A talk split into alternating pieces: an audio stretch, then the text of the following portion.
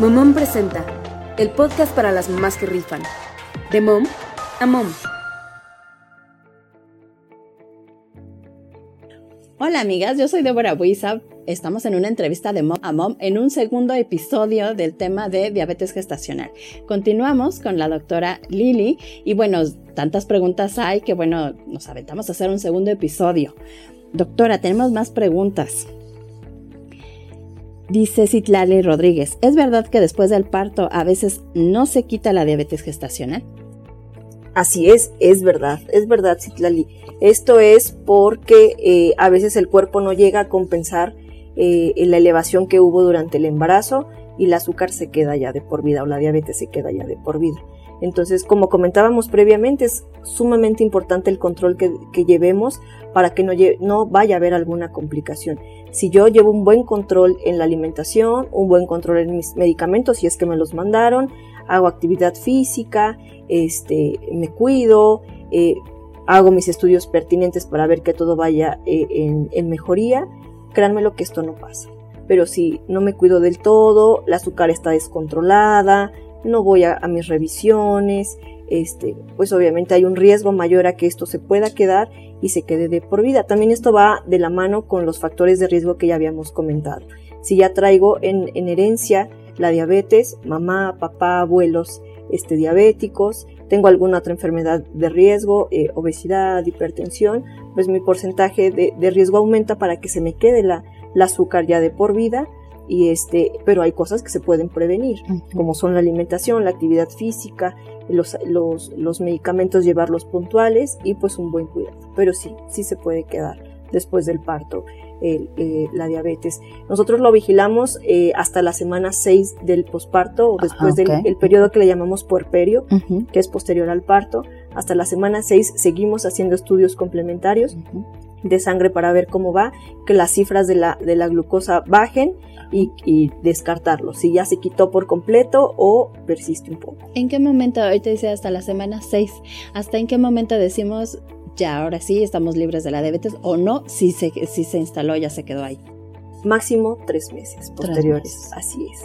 Podemos seguir como con algunos cuidados, algunas medidas, pero si los laboratorios nos siguen reportando niveles altos, eh, eh, la hemoglobina glucosilada sigue como variando o tiene eh, valores arriba de los 6, quiere decir que se va a quedar y que necesitamos continuar con el tratamiento que sea necesario, tal vez ya no directamente con nosotros como ginecólogos, sino en este aspecto o este, esto ya lo ven los endocrinólogos, que ah, son los especialistas en, en este tipo de enfermedades. Les dan el tratamiento este, siguiente, si es que continúan con lo que teníamos, o les agregan o quitan alguna otra cosa. Eso me parece muy importante porque mientras estás embarazada, entonces tu médico principal, ¿no? Porque hemos hablado mucho que es todo un pool, ¿no? Todo un equipo de médicos que te está tratando, no el nutriólogo, incluso el terapeuta, el psicólogo, el ginecólogo, después cuando nace el bebé, pues el pediatra, o sea, hay muchos médicos involucrados. Hablamos de uno nuevo, ¿no? El endocrinólogo cuando tenemos diabetes gestacional, entonces el principal sigue siendo el ginecólogo y el endocrinólogo también entra o ya hasta después que tenemos al bebé. No, no, también entra con nosotros. También entra con nosotros la parte del médico materno fetal, que es el especialista en embarazos de alto riesgo. En este caso, una diabetes gestacional es un embarazo de alto riesgo. Endocrinología, nutrición, dental, psicología, nuestro terapeuta. Entonces, sí, es un, es un tratamiento o una vigilancia multidisciplinaria que se da en, este tipo de embarazos, aunque lo ideal es, que en todos. En todos. En, estos, en este tipo de embarazos agregamos un poco más, por ejemplo, el, endocrinólogo, el materno fetal, por la patología que se está presentando.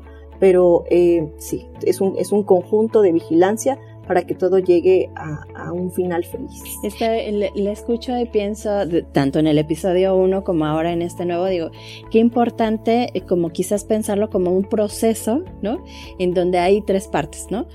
Yo primero con mi antecedente familiar y con la forma de cuidarme, mi alimentación, mi ejercicio, eh, si tengo alguna enfermedad existente o alguna cosa, ¿no? Y después, mientras estoy embarazada, pues cómo me estoy alimentando, si estoy haciendo ejercicio, que el médico me esté revisando, todos mis seguimientos médicos.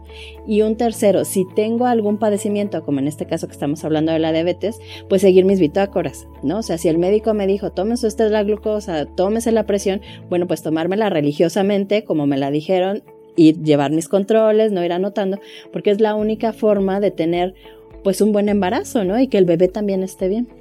Así es, y también siempre lo comentamos, no confiarnos. No confiarnos porque ok, me hacen el estudio que se llama curva de tolerancia a la glucosa para ver que se hace entre la semana 24 y 28 para ver que todo esté bien, que, que mis niveles de azúcar no se estén elevando, que no vaya a estar yo presentando una diabetes gestacional o esté teniendo alguna alteración en mi azúcar. Si todo sale perfecto, hay algunas pacientes que están súper confiadas. Ah, no, no, me siento bien.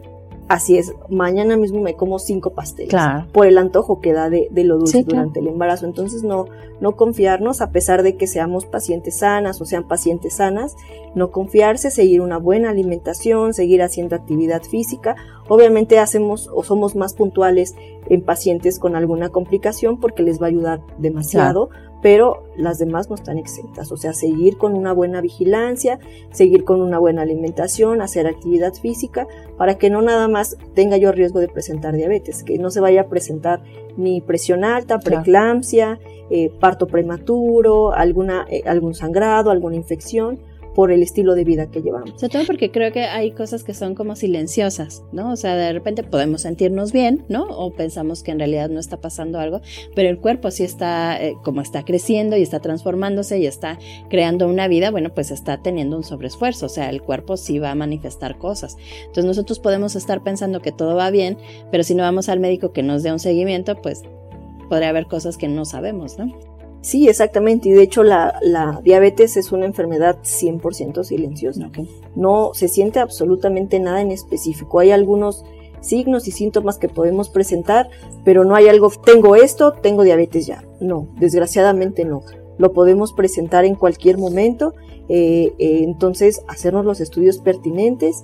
Eh, y, vigilarnos, vigilarnos por lo menos un, un chequeo al año para ver cómo está mi azúcar, cómo está mi hígado, cómo está este, eh, la orina y ver que todo vaya evolucionando bien. Una última pregunta. Alondra Solís nos pregunta, ¿qué riesgos tiene para mi bebé y para mí el desarrollar? ¿Y podría generarse un condicionamiento para que éste la desarrolle en la edad adulta? Esta parte de las herencias. Sí, eh, ¿Qué riesgo pueden tener de presentarlo? Eh, pues ya lo comentamos, si tengo algún factor de riesgo, mi porcentaje aumenta, pero créanme lo que esto eh, no, no, no discrimina. Da en pacientes jóvenes, da en pacientes eh, de edad eh, más, más mm, mayor, da en cualquiera. Incluso sin antecedentes. Exactamente, sin antecedentes, sin ningún factor de riesgo puede llegar a presentarse. Entonces, y en el bebé sí puede haber complicaciones.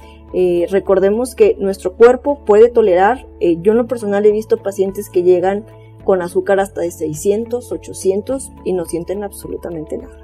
Nada, están como si nada. Pero un valor de ese nivel en un bebé o en un cuerpecito de 100 gramos, 200 gramos. Exactamente. Desgraciadamente la complicación más grande en una, en una mamá diabética es una muerte fetal o una muerte en bebé porque su cuerpecito no tolera esta cantidad de azúcar y produce de inicio cambios en sus órganos. Eh, complica riñones, su cerebro, corazón.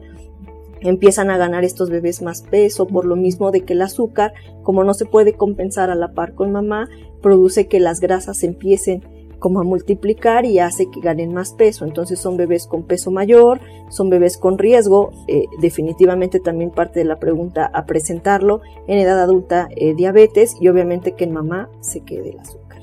Pero qué importante toda esta información, ¿no? Que al final, pues escuchamos tal vez algunas cosas, nos genera miedo, investigamos en el internet, nos quedamos con más dudas, pero eh, agradecemos mucho su tiempo y que pueda ahora sí que ir hablándonos de estos temas porque es importante, ¿no? Sentirnos acompañadas, tener información clara, fidedigna, de una fuente confiable.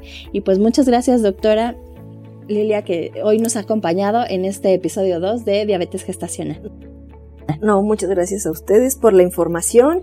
Este, continuar, continuar con sus controles. Siempre las invitamos a que se realicen sus estudios pertinentes. Eh, yo lo comento siempre, que nos vean como, como amigos. Somos un equipo que vamos a, vamos a llegar a la meta juntos con un bebé sano, una mamá sana y dependemos de los dos. Obviamente de los cuidados que tengan este, las mamás. Eh, nosotros darles la información necesaria, eh, apoyarlas en lo que se necesite y cualquier duda eh, de inmediato a su médico, no, no, no tengan miedo de, de, hacerlas, o a veces creen que son cosas como em, eh, vanas o que no tienen importancia. Cualquier duda en el embarazo es sumamente importante y más con este tipo de, de complicaciones que puede llegar a haber. Claro. Doctora, ¿dónde te podemos localizar? ¿Tus redes sociales? Ok, en Facebook estoy como doctora Lilia Ortiz Monteón. Ahí me pueden localizar, cualquier duda, también continuamente subimos información y cualquier duda estoy para servirles. Pues muchísimas gracias por acompañarnos, amigas. Este fue un capítulo, un episodio más de Mom a Mom. Hoy hablamos sobre la diabetes gestacional. Nos vemos en la próxima. Mom presentó el podcast para las mamás que rifan, de Mom a Mom.